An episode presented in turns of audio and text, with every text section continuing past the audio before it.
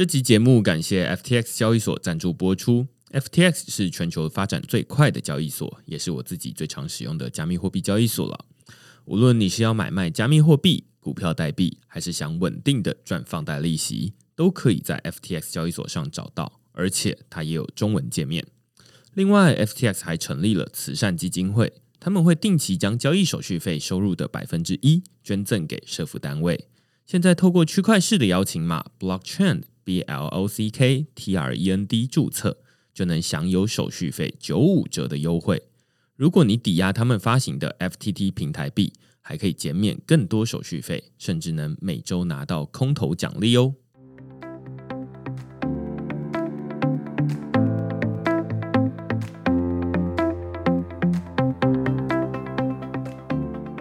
Hello，大家好，欢迎大家来到区块市的 Podcast，我是区块市的作者许明恩。简单介绍区块市哦，区块市一个礼拜会出刊三封的 email 给付费的会员，那其中一封就是你现在听到的区块市 podcast。那另外两封我们讨论什么呢？最近我们讨论那个 Alchemax，我说它是一个会自动还款的 DeFi 借款，大家听起来会觉得很奇怪啦，就是说什么叫做会自动还款呢？其实它后面有一些有趣的机制。这是一个还蛮有趣的 DeFi 创新啦，然后它也跟我们之前文章讨论过的 DeFi 二点零有关系哦。换句话说，它是建立在之前大概会被归类在 DeFi 一点零的这种 Compound、a v e Y Earn 这种借贷或者是收益的这些服务上面的一个新的服务。它主打的就是说，让你可以在花钱的同时就可以存钱。这个听起来是越听越奇怪哦。以前大家都会说啊，那你在花钱都会有一个挣扎，尤其是双十一刚过，我们今天录音是十一月十二号，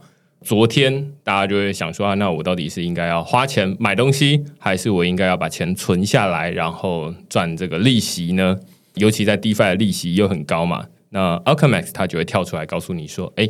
你不如就是边存钱边花钱好了。你就是先把钱存进去，然后借出一笔钱出来，然后存进去里面的钱呢，它会涨利息，然后慢慢帮你还钱。然后你已经借出那笔钱了，你就可以拿去购物。它大概是用这样的一个有趣的机制，但是它到底怎么做的，我们在这篇文章里面有详细的说明。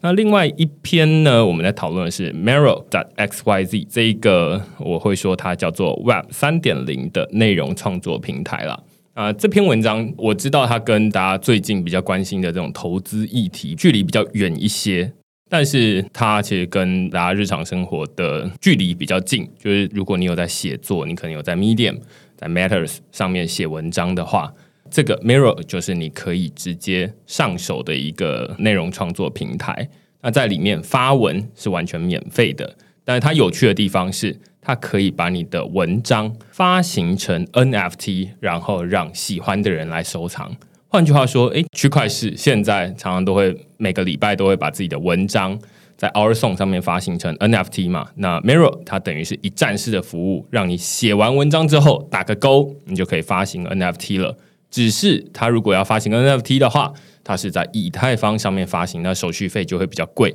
所以我自己也还没有在这上面发 NFT，但是你在上面如果写文章的话，它会自动帮你存到一个去中心化硬碟叫 Arweave 里面去储存。我在这篇文章里面呢，鼓励大家说，哎，可以去亲手试试看这个 Web 三点零的内容创作平台。那它跟 Matters 其实蛮像的，只是它背后采用的这些技术完全不一样，算是一个内容创作平台完全不同的路线这样子。如果你对这些主题有兴趣的话呢，欢迎到 Google 上面搜寻“区块市趋势的事”，就可以找到所有的内容了。也欢迎大家用付费订阅来支持区块市的营运。那我们今天再度邀请到我们两位老朋友，一位是练新闻的主编 Wade，我们请 Wade 跟大家打声招呼。嗨，大家好，我是 Wade。嘿，然后另外一位是这个台大资工所的博士生 Sean，我们请 Sean 跟大家打声招呼。Hello，大家好，我是台大自工博士生候选人 Sean。OK，我投给你，我投给你。大家可能不知道，说就是候选人跟不是候选人什么对对对对，通过考核的叫候选人，没通过的还在通过中的叫博士生。OK，那我通过了，好，恭喜恭喜哈。OK，那其实我们这一次的主题比较迅速，因为之前邀请 Wed 跟 Sean 来呃录过两集的 Podcast，然后其实 feedback 蛮好的，然后最近又有这个听众敲碗说，哎，有没有工具级的 Podcast 的下一集这样子？于是我就今天帮大家定了一个主题，我们讨论的是投资工具，因为最近这个币价又开始创新高了。每天睡醒就是看一下有没有创新高这样子，所以大家最近大概又对这投资有兴趣，那所以我们就来讨论一下这个主题。不然先从一开始问一下好了，两位到目前为止，crypto 占你总资产的比例是多少？哎，这个没有 say 过。我是九十 percent，我大约六十到七十 percent。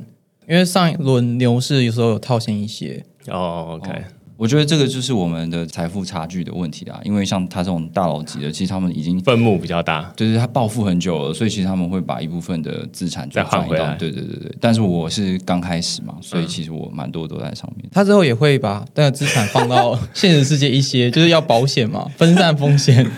OK，然后我自己也是大概九十九点五 percent。你看你这个答案变化多大？我记得好像半年前、一年前一样的问题，可是那时候其实你没有那么多。对，你记得吗？对对对，但是你后来是因为暴富了，所以你这个 crypto 的增长后，你把你现实资产压过去。哎，我就是要说这个，我就是要说这个，就是大概在一年前，我就有找这个 MyCoin 他们来讨论这个收满意，然后我们那时候记得前面那一集叫做交易所员工的这个资产配置啊。然后我们就稍微含蓄的公开一下彼此自己的这个 crypto 占比。然后我记得那时候大概是说百分之六十到百分之七十左右。然后绝大多数的钱是放在稳定币里面去放贷。那时候我还在使用的 crypto.com earn 赚这个十二 percent 的利息。但是后来，哎，尤其是上个礼拜啊，拿到这个 ENS 的代币的空投，哎，它忽然就会稀释你本来有的资产。例如说，哎，我本来有十万在台币里面。结果，哎，crypto 忽然一大笔进来，那就会变成说你的法币就是新台币的这部分又变少了，所以这确实是会发生这种事情。其实不是因为它什么，我觉得也不能说它是暴富，因为暂时没有打算要把他们换回来。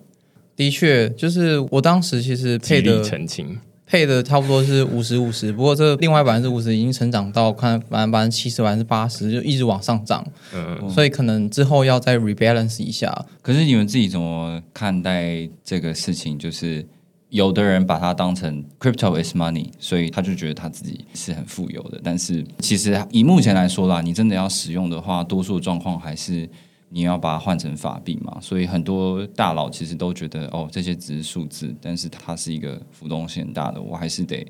换回法币，那才是我真正的钱。就是其实还是蛮多 crypto 的人是这样想。他我昨天正好双十一，然后我就想要刷卡，呃，我就发现我额度不足，然后我就觉得很讨厌，我要调升额度，然后他就要我付收入证明啊，然后我就是一堆 crypto，没有太多法币的收入，所以我就一气之下。拿出 crypto.com 的那个 Visa 卡，哦，用 USDC 入金进去，然后刷卡。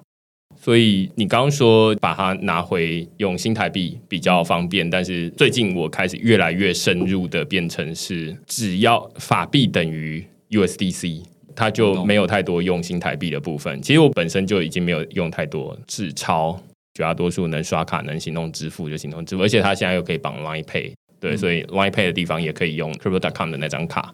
你算是很少数的人有用这张卡的，因为现在大家要申请都要等个大半年以上，好像才会。哦，最近好像是这样，对不对？对对对对对，我也有啊，我知道。可是早期比较好申请，但是现在其实很难申请。对我好像有听说，最近就是你买完，他好像都要买 CRO 抵押嘛，然后你买完，然后抵押了好几个月，卡还没来。其实还有另外一张卡，就是 WildX，它累积的是比特币。对对对对。如果排不到的，也可以去那边申请一下。回头来，就是这一开始，其实蛮好奇你们是怎么开始有第一个投资，然后把它当成投资的一个加密货币，然后你使用的投资工具是什么？举我自己为例好了，我一开始都是买币来当成教材。大家知道，我去演讲的时候就会发以太币给大家，所以那时候发很多钱。现在看起来很多钱，那时候很少钱，但是实际上。有觉得这是投资，我其实是从买 USDT 或 USDC 放进去 Crypto.com earn 开始。所以我会说，Crypto.com 它是我的第一个投资的工具，慢慢从那边累积，说啊，那它会产生出一些利息，然后那边的利息有十二趴，银行来说就会差很多，然后再慢慢的再往到 DeFi，然后再慢慢的变成现在持有一些就是以法币的观点来说，它没有很稳定的币开始这样子。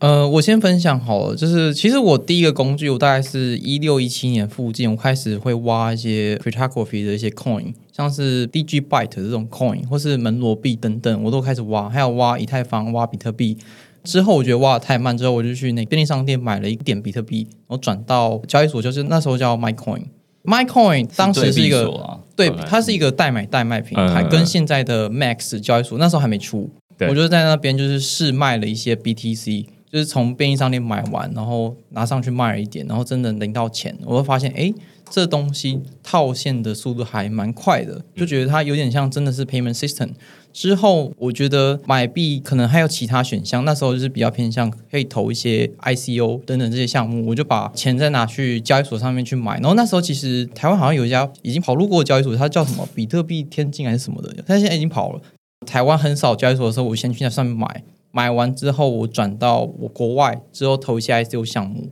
然后之后再慢慢回来。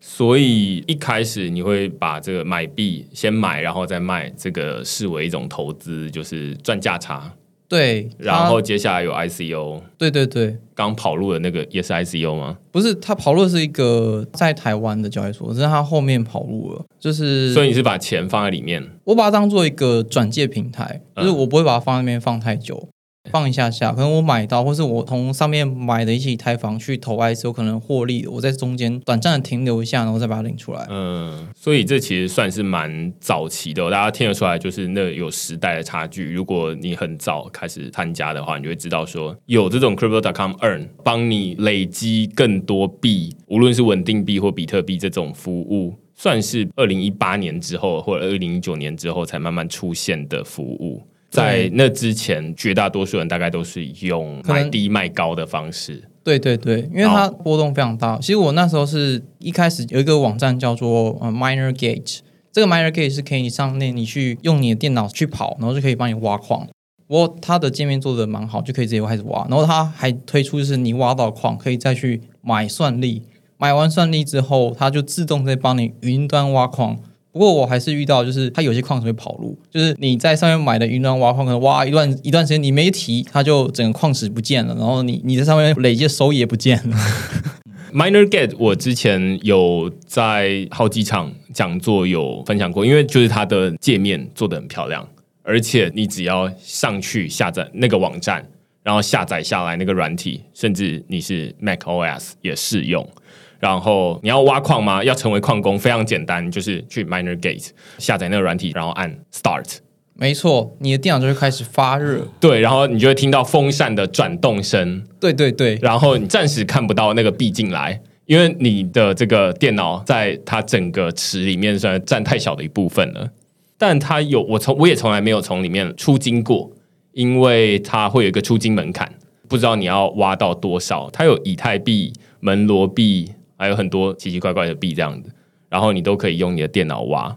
但是他就是会说啊，那你要累积到几颗之后，你才能够出金。对，那大概就是挖到你那一台电脑都要报废，可能还不会啊，不会那么夸张。你开久一点就可以挖到出金，不要挖那种比较偏向 Bitcoin 或是 Ethereum，你挖那种比较小的，像 Crypto Tonight 的这种算法，就是以 CPU base anti ASIC 的算法，就比较能够挖到可以出金，可能挖。两个月、三个月就可以出了，嗯，可能就几千块。对，所以大家听得说啊，一开始的投资是用买卖，或者是用挖矿的方式来累积你的币，但是很后面了才会变成说啊，那有有点类似储蓄这样的概念。Wed，你呢？因为我也算是比较晚期的，我可能是二零一七年中我才开始，那那时候就是 ICO 的热潮嘛。我那时候因为我接触这个产业最早是在大陆。大陆这个东西本来就很蓬勃，他们做的很早，而且他们的电子支付做的比台湾早。那跟各大交易所的串接也很方便。而且那时候他们还没有进交易所，嗯，所以你其实只要用支付宝啊。用微信啊，你就可以很快的把你的法币打到交易所里面，买到比特币或是以太币，然后出金也很快，你就按一下，马上就打到你的钱包里面了。那我那时候第一件为了做投资，就是说因为 ICO 风潮，那那时候其实都是靠投资比特币或者是以太币，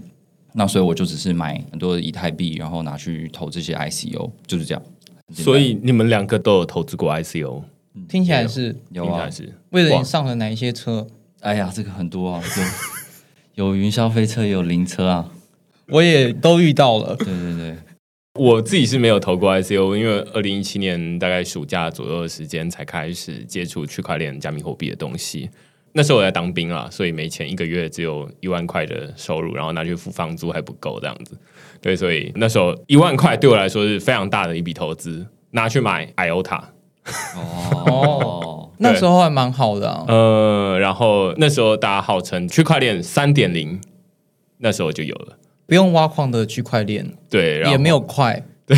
对对对，DAG，OK，然后所以就把它拿去买这个 IOTA 这样子。后来反正就是放在那边，我好像后来二零一八年左右币价大跌的时候就卖掉了这样子。应该那一万块，大概有没有剩一千块回来，我都不知道。总之，这是我如果要说买卖的话，那是我第一笔的投资。我好像不是一开始像大家会去 My Coin 买币，我好像第一笔就去币安买，大概是九月还是十月的时候，那时候币安才刚出来没有多久。那你怎么入境？对啊，你怎么入境的？信用卡。那时候有了吗？有，那时候接吧，我不知道是哪一个服务。总之，我跟一个熟悉的人，但是我完全不熟悉的平台，就可以直接刷卡买不知道哪种币，然后拿去那边买 IOTA。反正那一段记忆后来就被抹除了。然后那时候也第一次投资蛮不怎么样的，后来就不太敢参加 ICO，嗯，就会觉得说那个风险好高。只敢就是一开始看看说啊，那那时候有什么 Filecoin、ICO 有好多 EOS 吗？对对对，EOS 还有到二零一八年六七月的时候这样子。我觉得就是因为真的大众嘛，更多人在投资，从二零一七年开始嘛，就有 ICO 开始。那那这个东西其实越来越常规化，越来越多样化，然后手段就越来越多。一开始可能是大家买现货，然后低买高卖。然后再来有什么 ICO，然后有很多玩合约 DeFi，然后 DeFi 就打开了一个金融版图，就是各式各样你想象中跟现实传统金融相关的这种投资的手段，其实你都可以用。然后在这上面又更复杂，所以我觉得现在真的好多。就是从二零一七年大家买卖可能有 ICO，但是我自己对于 ICO 就是会觉得说啊，那可能是二零一八年开始，因为二零一七年我超穷这样子。所以一开始是买比特币卖比特币，买以太币卖以太币。那其实，在二零一七年之前，也有一些新的币会出现啦，例如说会有莱特币啊，会有一些我也不知道还有什么门罗币啊。嗯，有一些像是 Bitcoin God 哦，Bitcoin Gold 就是比特币分叉币的这个狂热。Diamond，还有那个 Bitcoin Satoshi Vision。那个是二零一八年，对啊，对对对对，就是都在那附近。对，所以一开始是买卖，然后接下来是 ICO，你会有一些新的币出现，就是新的币你可以参加。那最主要原因是得益于这个以太坊，它上面可以直接写智慧合约，我就可以发一个新的币了，不需要再自己建一个链，不像是莱特币。大家会发现，绝大多数比较久的链，或者说比较久的币，他们都会有自己的链。那最主要原因一开始是因为他们得要从头到尾。做起来就是我要发一个币，我就要先做一个链，然后我需要有我自己的这个经济的诱因，然后我需要自己招募矿工。但是呃，以太坊二零一七年开始，大家发现说，哎，那这上面可以写智慧合约，然后可以发 ICO，然后我就可以直接使用以太坊的基础建设，然后在上面直接发行一个新的币，然后用这个币来募资，在上面搭建新的应用，而不需要自己做一个自己的链这样子。到了一八年，很多 ICO 项目百分之九十五都跑路之后，大家都发现美金还是很重要，稳定率还是很重要。我们要把这些稳定率好好的放在 QDuck.com，或是放在一个安全的地方，去把它做升息的动作。对，所以二零一七年、二零一八年，我其实那时候也都觉得说，这加密货币很危险啦。然后一直到二零一八年末或者是二零一九年初的时候，才会开始有这种，哎，大家会发现说稳定币，其实稳定币已经出现好一阵子了。我记得好像是二零一五年的时候，USDT 就出现了，甚至可能更早，反正我没有参与到。那稳定币那时候大家还在想说，哎，稳定币到底是什么东西？现在大家都知道，就是说啊，反正就是你可以想象成链上的美金，只是未必可能会稍微波动一些些而已。那大家都说它很危险，但是到目前为止好像也没有真的太危险，但是也不代表未来就不危险，大概是这样。那就是一团迷雾这样子。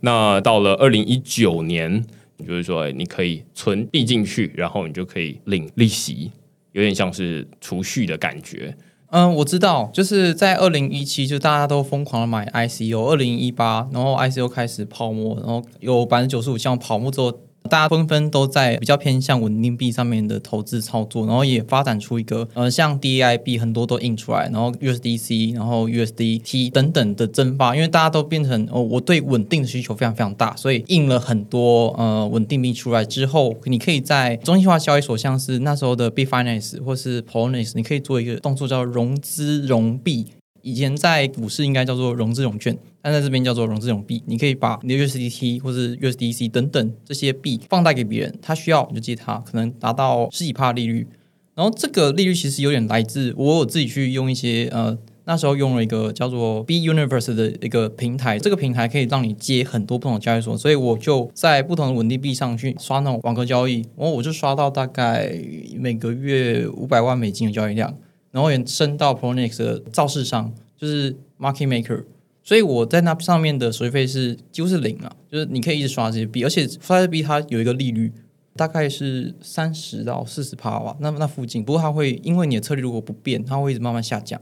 然后那些交易所可能会因为它有这种利率，它给你那种储蓄宝啊，或者什么，我是有六趴或者是十趴等等二十趴这种方案，给你把稳定币放进来，我给你一段利率。然后这时候就很多，像是要做策略的公司，或是要做放贷的公司，或是我要做一些比较偏向长期投资的这种公司，就会去募集你的钱来做这个呃稳定币，给你固定的利息。然后它其实后面操作的标的都不太一样，有的是量化交易，然后有的是长期策略，然后有的是放贷，它都不一样的目的。我知道借贷它出现的可能就是还蛮早的，尤其在 Bitfinex 这个交易所里面。然后我自己有印象，最早的不太确定是不是这个，但是就是我记得那时候就是比特币要硬分叉的时候，就会说啊，那你要硬分叉出 BCH，就是比特现金。那时候就很多人在 b i f i n e x 里面去借比特币进来。然后那时候的利息就很高，为什么要借比特币进来呢？因为那时候分叉，他就会说啊，那我们 BCH 它就会按照过去你持有多少比特币，我们就给你多少同样数量的 BCH。那于是大家就会想说，哦，那赶快在那个分叉的点之前累积，无论是借来的还是你本来有的，反正你阿公阿妈老定老卡，就是全部都拿来在你的账户里面。借来，然后让他现在都叫做快照，就是 snapshot。那在那个时间之后，你就可以把那些借来的比特币还回去了，因为他不知道你到底是借来的还是真的是你的，反正 BCH 就会发给你这些币。那于是就有人因为这样子，BCH 他就领了很大一笔。所以在那个时候会有一个这样的情况，就是说啊，那大家会去借来拍照，然后拍完了之后再还回去。那那是一个我自己知道是算蛮早开始做这件事情，甚至那时候还我不知道有没有稳定币借贷这个东西，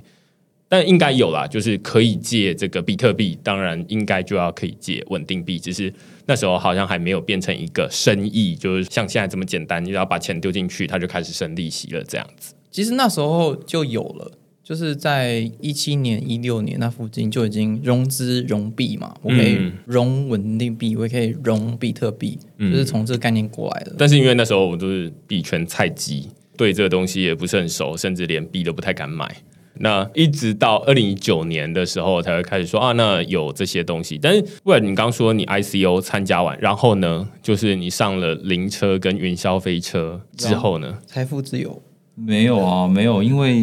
就是 ICO 后来就是出现个大灭绝嘛，所以二零一八、二零一九年是一个非常低迷的时刻啊。那后来市场其实有一个变化，就是刚刚这个上也有有讲，就是这些呃所谓的固定利率啊，或者是浮动利率，算是投资型的产品，其实是在有这种保证金需求或者是借贷需求出现，就是有之后才有比较更蓬勃嘛。那合约市场出现之后，因为你有保证金交易，然后你有合约交易，就这上面本来就有很多那种杠杆借贷需求，那变成我有更多的收入来源可以来支持这些收益的产品，所以才变得更多嘛。我其实没有什么投过这些固定收益的产品诶，因为我觉得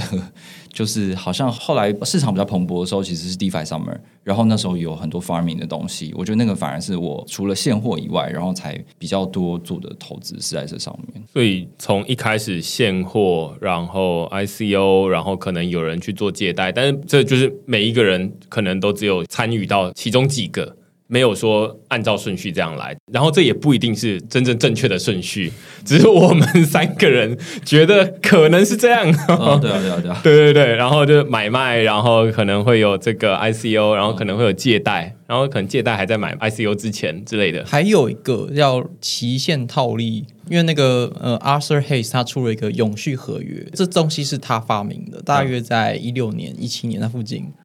他因为要对冲我的比特币放在 Big Finance 这个风险，如果 Big Finance 跑路了，我怎么办？我只好跟他签个协议，说，哎，我我在我这边做空等量的，然后我放你那边等量的。如果你跑路，你还有这个协议，保证我的 BTC 跟你有个合约，就是可以避开那个平台风险。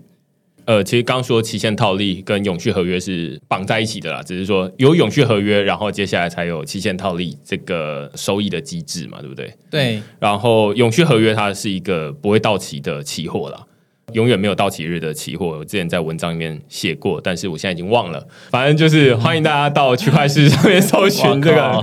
永续合约这样子，那你就可以看到我那时候对于这个东西的理解。但是因为就是自己平常也不常用。所以就忘了，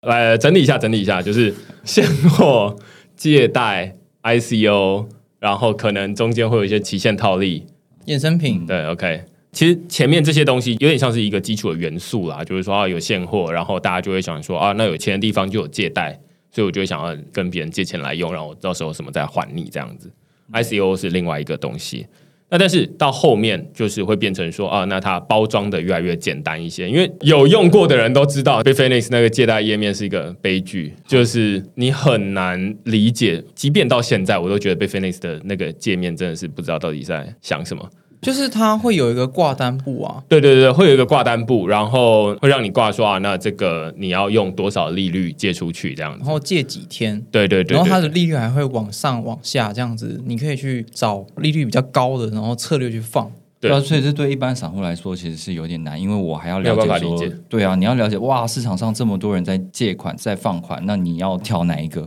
我会不会亏？然后我要放多久？我觉得这个是是很难。然后他要不要还我？对啊，他什么时候还我？然后还我之后，我是不是要赶紧再去挂一单，然后借出去这样子？于是就有福利 AI 出现的。对对对对对，我靠！哎，这一集是到底收多少叶配啊？从从头讲到。等一下，等一下，我自己有做一个 landing bot，大概是这样啊，就是说它会有一个这样的出现。但是刚刚会说 b i f i n i x 它会有一个借贷市场，就是它那个借贷市场的操作界面非常复杂，所以即便它很早就有了。但是我猜会用的人，就是你可以说你是 Pro 等级的啦，很会操作这些东西。然后像我的话，我觉得每次进去我就头痛，然后我就离开了这样子。一直到后来会有类似这种 BlockFi、类似 Crypto.com，他们会把这个东西就是说啊，我知道你们头很痛，然后就是你就直接把钱给我就好，然后我们给你一个固定的利息，这才是你们熟悉的东西。我就觉得哇，好棒！这个是一个我要的东西。我不知道你最早有没有参加过这东西。等等，因为其实那时候其实有前面一家叫做 Nexo，嗯，Nexo，现在还有。对对，它一七年我就在放了，就是大家会去 Nexo，你可能把一些 BTC 放在里面，然后我再借一些其他币出来，因为我可以套一些。可能更高的利率在可能 C 平台或 D 平台，然后我们会用这些像是比特币的借贷平台去互相的搬来搬去。我们就是要把这些不同的借贷平台它利率把它我们叫做利率的 balancer，rebalance 他们的 interest。对，当有一个家没有办法回的话，我们还是可能会 Nexo 放一些，然后或是 Crypto.com 放一些，然后我们不会在同一个平台放全部，我们会分散在不同地方。对我觉得他讲到一个重点啊，就是当初有这些人 BlockFi、Crypto.com，还有什么 Nexo 这些，他们就是中心化的理财平台嘛，嗯借贷平台。可是你在玩这个，当而而且又那么早期，你会知道说那么多平台都会跑路，然后他们有很多负面消息，因为很多人都在质疑说这些平台到底把钱拿去哪里，他们怎么生出这些利息的？然后他们其实也没有从来没有好好解释过他们的资金用途嘛。那所以对我来说，我看到这些平台的时候，其实我不会很放心的把钱放进去这样。那所以上就是讲到一个重点，就是其实你是就是把它分散化了嘛。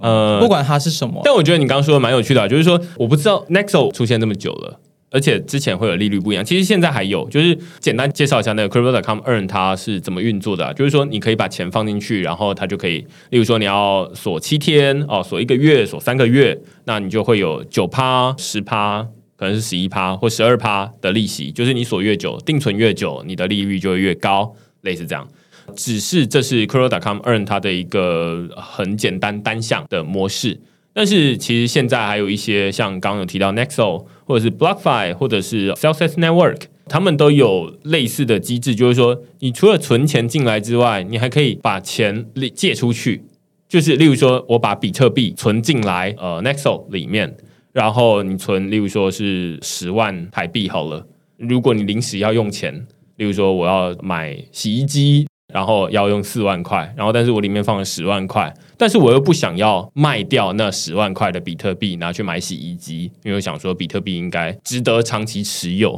所以他就提供一个很有趣的机制，就是说，那你抵押这十万块的这个比特币，然后你可以借出，随便举个例子，五万块的 USDC 出去，现在甚至 BlockFi，我记得他们都还可以直接汇到你的银行账户里面去。不是 USDC 哦，就是直接到银行账户的美金，所以你就可以拿到那五万块台币等值的美金，然后拿去买洗衣机。但是你那十万块还抵押在那边，不用卖币，那你只要付利息就好。那等到你到时候呃把这个连本带利还完了之后，那十万块又可以继续在 BlockFi 这个平台，或者是 Nexo，或者是 Celsius Network，或者 Crypto.com earn 类似这样，他们去继续生利息。但是你在借钱的那个过程中，那个东西就是抵押品，它就不会再生利息，这样子。这是一个目前算是蛮常见的一个借贷的机制，就是让大家 hold 住你的币这样子。对，然后从这个借贷开始，它是最基础嘛。接下来开始，现在我其实放比较多在 DeFi。大家可能如果回去听一年前的话，可能会发现说，哎，我这百分之七十很多是稳定币，然后而且很多是放在这个中心化的平台里面。现在大概百分之九十的钱是放在 DeFi 里面。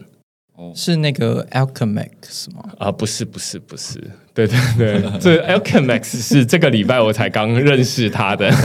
它蛮好的耶，就是它可以把你质押在上面当 liquidity provider 被卡在上面的钱，就自动拿去它的样，它应该是放在样的 curve 的池子里面去跑，对对对，就是让你的质押品继续跑利息。虽然我以前没有太多这种在传统金融的投资啦，但是我还是蛮保守的，就是哦，那先从这个 Crypto.com earn 开始，然后接下来我还是会想说，那把它放稳定币就好。那所以我就会放呃 DeFi 的稳定币，例如说 Curve 的那个稳定币 USDC、USDT 带的这个池子。你放在哪个链上？我现在是放在 Polygon 跟 Avalanche。哦，Avalanche，其实我们现在如果谈 DeFi 的话，感觉好像有一点最近有一点冷。我我说的是 DeFi 一点零，因为现在大家都在谈 DeFi 二点零。那今年那个 DeFi Summer 很多都是以太坊上面那种元老级项目嘛。可是你看，许明也也开始把把这个从以太坊上面的大型协议，然后它转到比如说 Polygon 还有这个 Avalanche 上面的，就是这些其他的底层链或者是其他底层链上面，然后去做这些原本的 DeFi 的东西。根本原因就是因为它的资费太高了。以太坊的手续费太贵啦，对啊，对啊，贵爆了。对我们这种小户来说，就是不可能在上面玩这些事情。对，所以我觉得我们现在很多的这种 DeFi 投资收益产品，其实都转移到其他的新兴供应链上面。然后还有你刚才讲那个东西，就是 DeFi 二点零嘛，就是它怎么样再把这个资金效率再继续提升。不过我跟你的概念也是一样，我觉得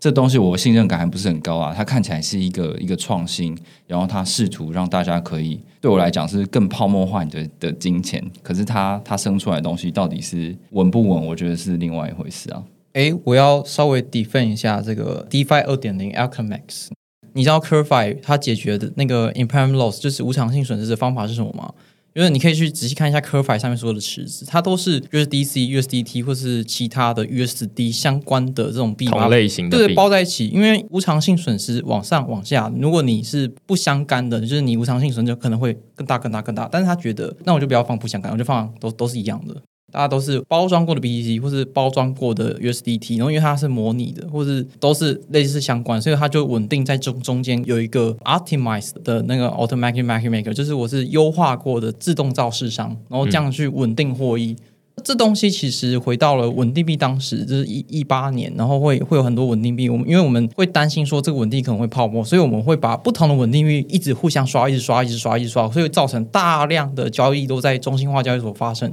直到 Curve 出现，大量的稳定币互刷机制就到了 Curve 上。为什么它那么稳定？因为 Curve 一直帮你刷，大家的池子一直帮你刷这些稳定不同的稳定币互互相刷来刷去。所以我觉得这是一个很好的 ecosystem，让大家都绑在一起，要抱大家一起抱。而且它还可以，因为你做了这个有风险的动作，你拿 USDT 或是你拿 USDC 等等这些，它是一种稳定币，但是是一家公司担保。但是我把这几家公司全部都绑在一起，互相刷来刷去，就代表说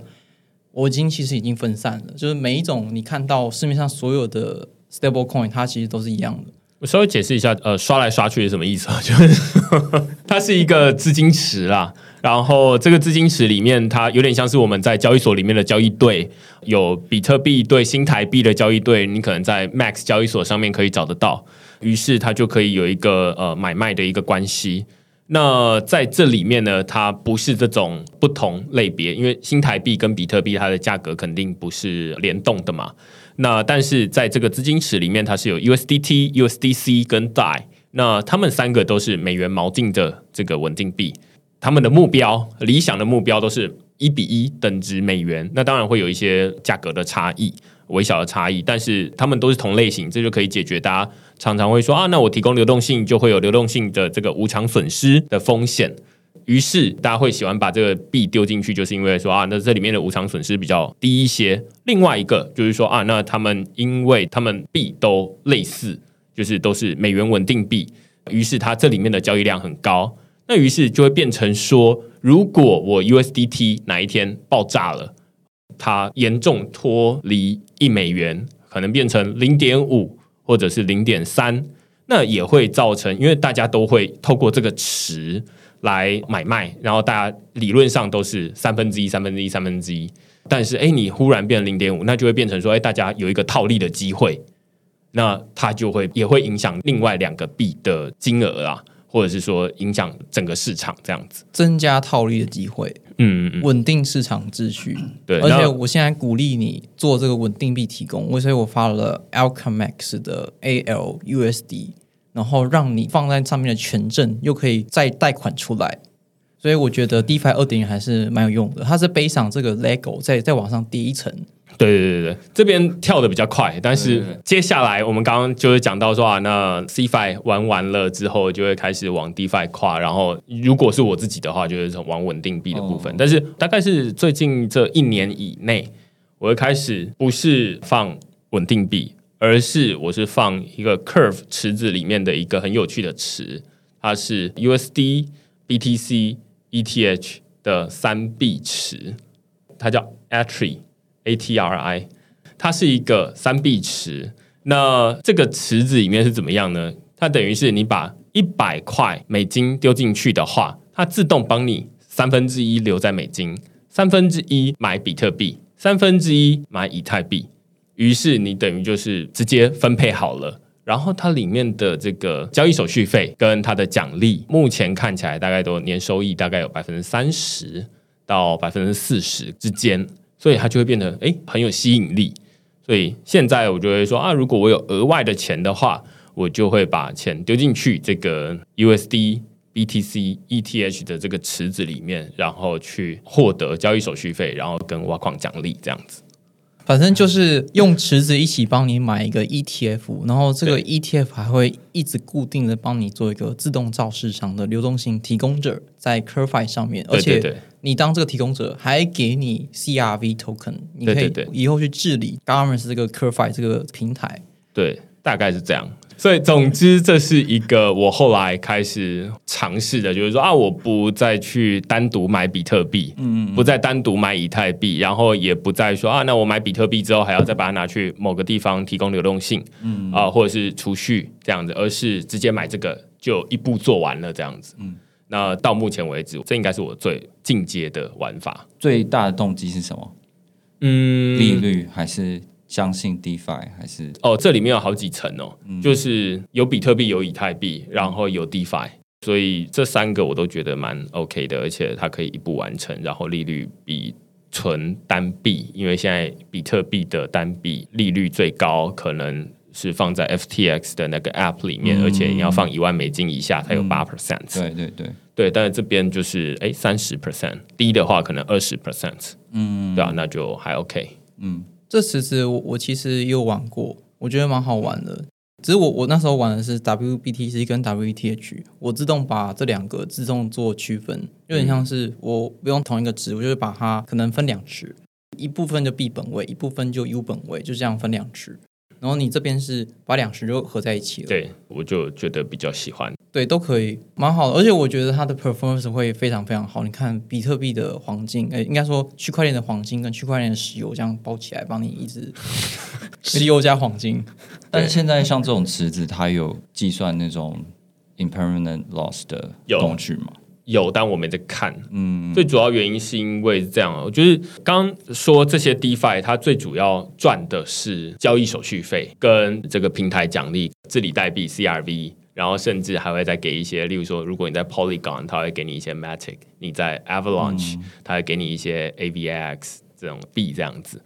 那赚的是这三个东西：交易手续费，然后跟平台奖励两个加起来。但是它的成本代价是什么？有可能就是你刚刚说的会有这个无偿损失的问题。那但是这个无偿损失，我会发现说啊，那它确实在币价大涨大跌的时候，它会相对于你纯粹拿着这个币来说，会赚比较少一些。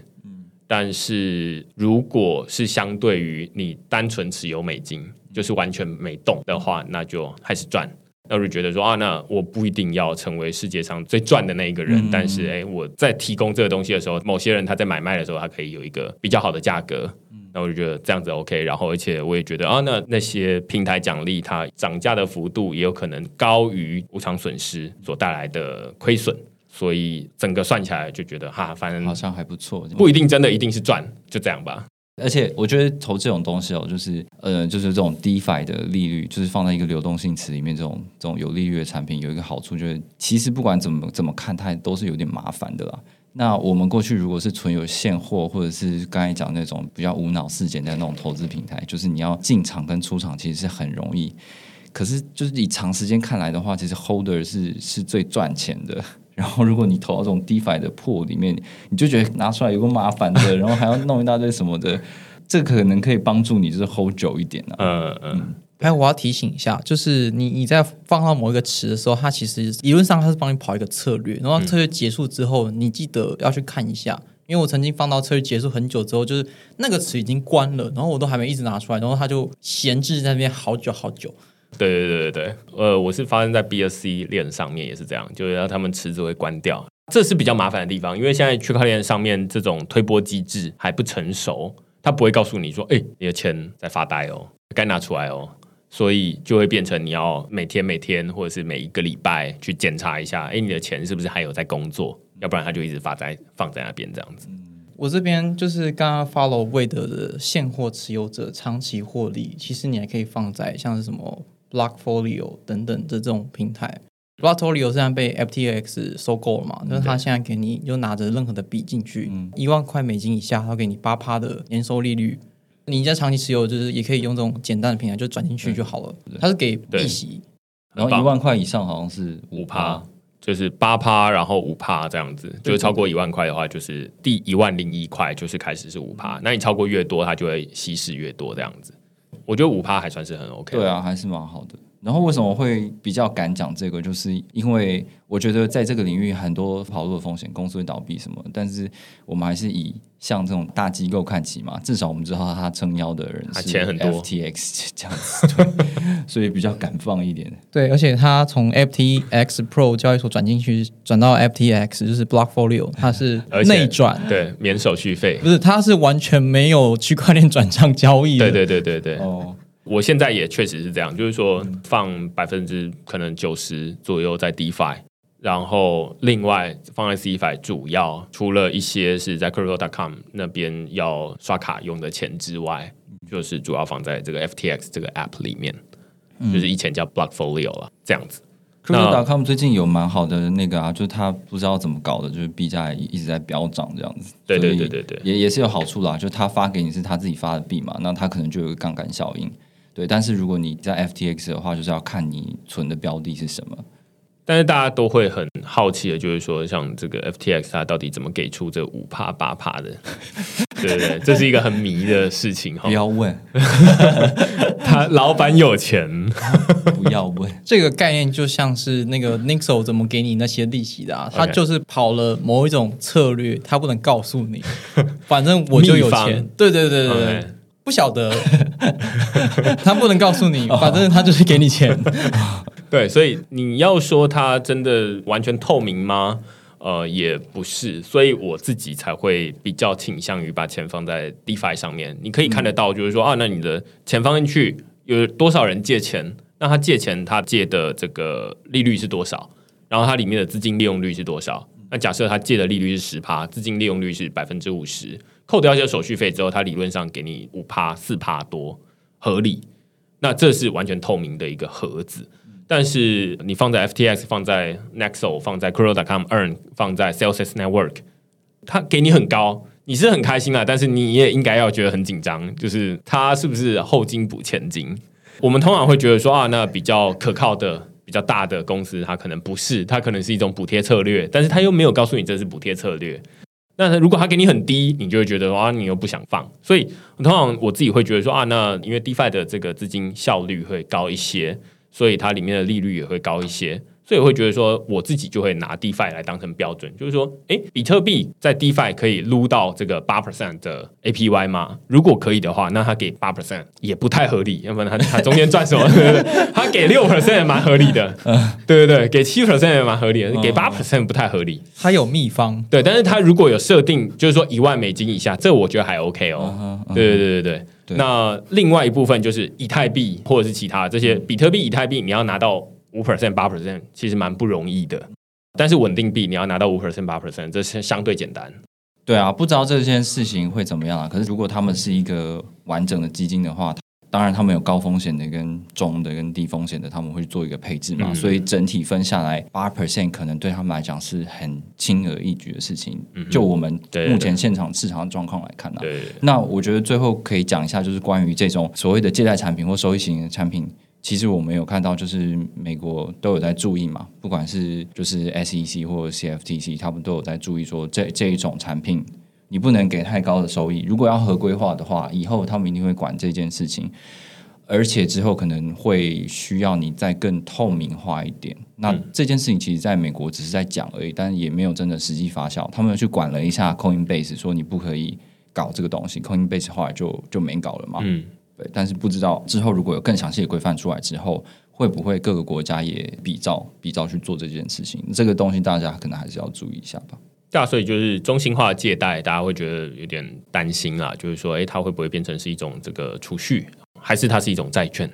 这到底是哪一种不知道？但是去中心化，诶，现在看起来又有一些技术上的困难，就是说，诶，我说你不能做，然后但是这技术上又可以做，这样子挡不住。那到底该怎么办？这是目前还不太清楚的。所以之前确实也有一些新闻，就是说像 BlockFi，例如说你在什么纽泽西州还是我不知道在哪里，呃，你就会不能然后他把你做这件事 ban。掉，这样。嗯对对对对对，所以中心化交易所或者中心化的服务会有这样的政策性的风险。那 DeFi 目前还没有，不是说它不会有，那目前还没看到这样子，但是说不定有一天轮到它这样子。对，那后面当然我自己可能还有一些，就是例如说以太币，呃，我会放在 Lido，然后 Lido 再拿去 Curve，然后 Curve 再拿去 Convex Finance，、哦类似这种啦。然后甚至还有 DeFi 二点零，就是 Convex 也算是 DeFi 二点零啊。Converse 的概念是什么？呃，它跟 Yearn 一样，只是它额外再给你 CVXB，然后它再跟 Yearn PK 谁累积的 CRV 抵押的比较多，然后可以决定 CRV 分配更多到谁那里去这样子。我记得他一样是拿 Curve 的 LP 可以拿进来这边放，然后他再生一个 B。对对对对对，再拿 CVX 给你，而且它蛮好的地方是 BSC 链上的 Eclipse，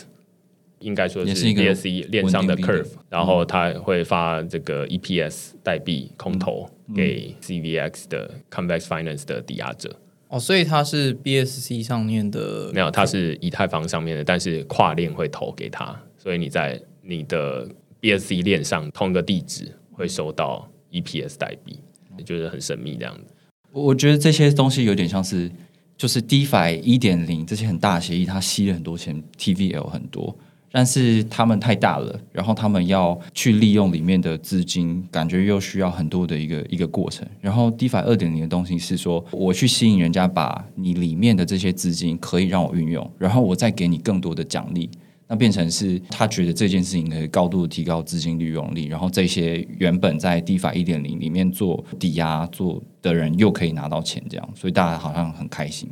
嗯，现在看起来就是 DeFi 二点零，大家对于这个的概念还不是很清楚，还没有一个明确的定义啦。然后呃，我最近也在区块市里面写了两篇文章，一篇是 Olympus Style，呃，然后另外一篇是 Alchemax。那他们都目前被归类在 DeFi 二点零。但是像刚刚说、啊、，Convex Finance 它其实出现好一段时间了，其实这个 Alchemax 也出现了一段时间了啦。嗯，但是他们都被归类在 DeFi 二点零，所以它不是用时间来区分，而是用他在做的事情来区分。但是那个界限在哪里，每一个人说的可能都不太一样，目前还没有一个共识。那我们自己也还没有真的完全像是使用 Compound、使用 Aave，这个大家都已经算是蛮熟悉了。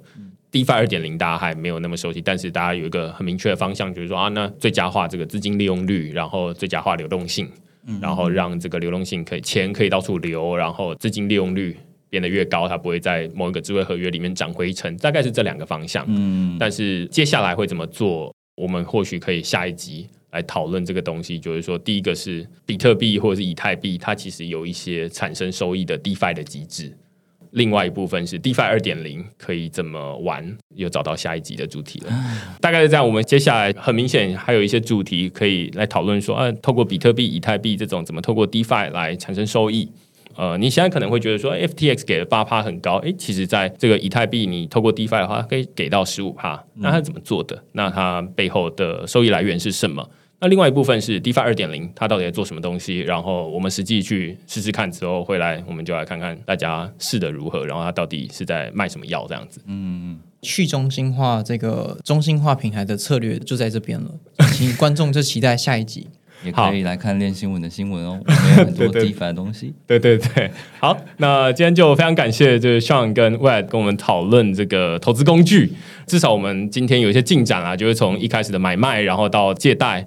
接下来还讨论一些 DeFi。但是下一集我们要讨论的是 DeFi 二点零，但是未必是这一集的下一集，可能是下面好几集，欢迎大家继续收听这样子。感谢大家，我们还在深掘这个 rabbit hole，好，OK，好，等我们跳进去之后，再跟大家分享最新的情报。跳 跳出来。跳到元宇宙跳跳进去里面，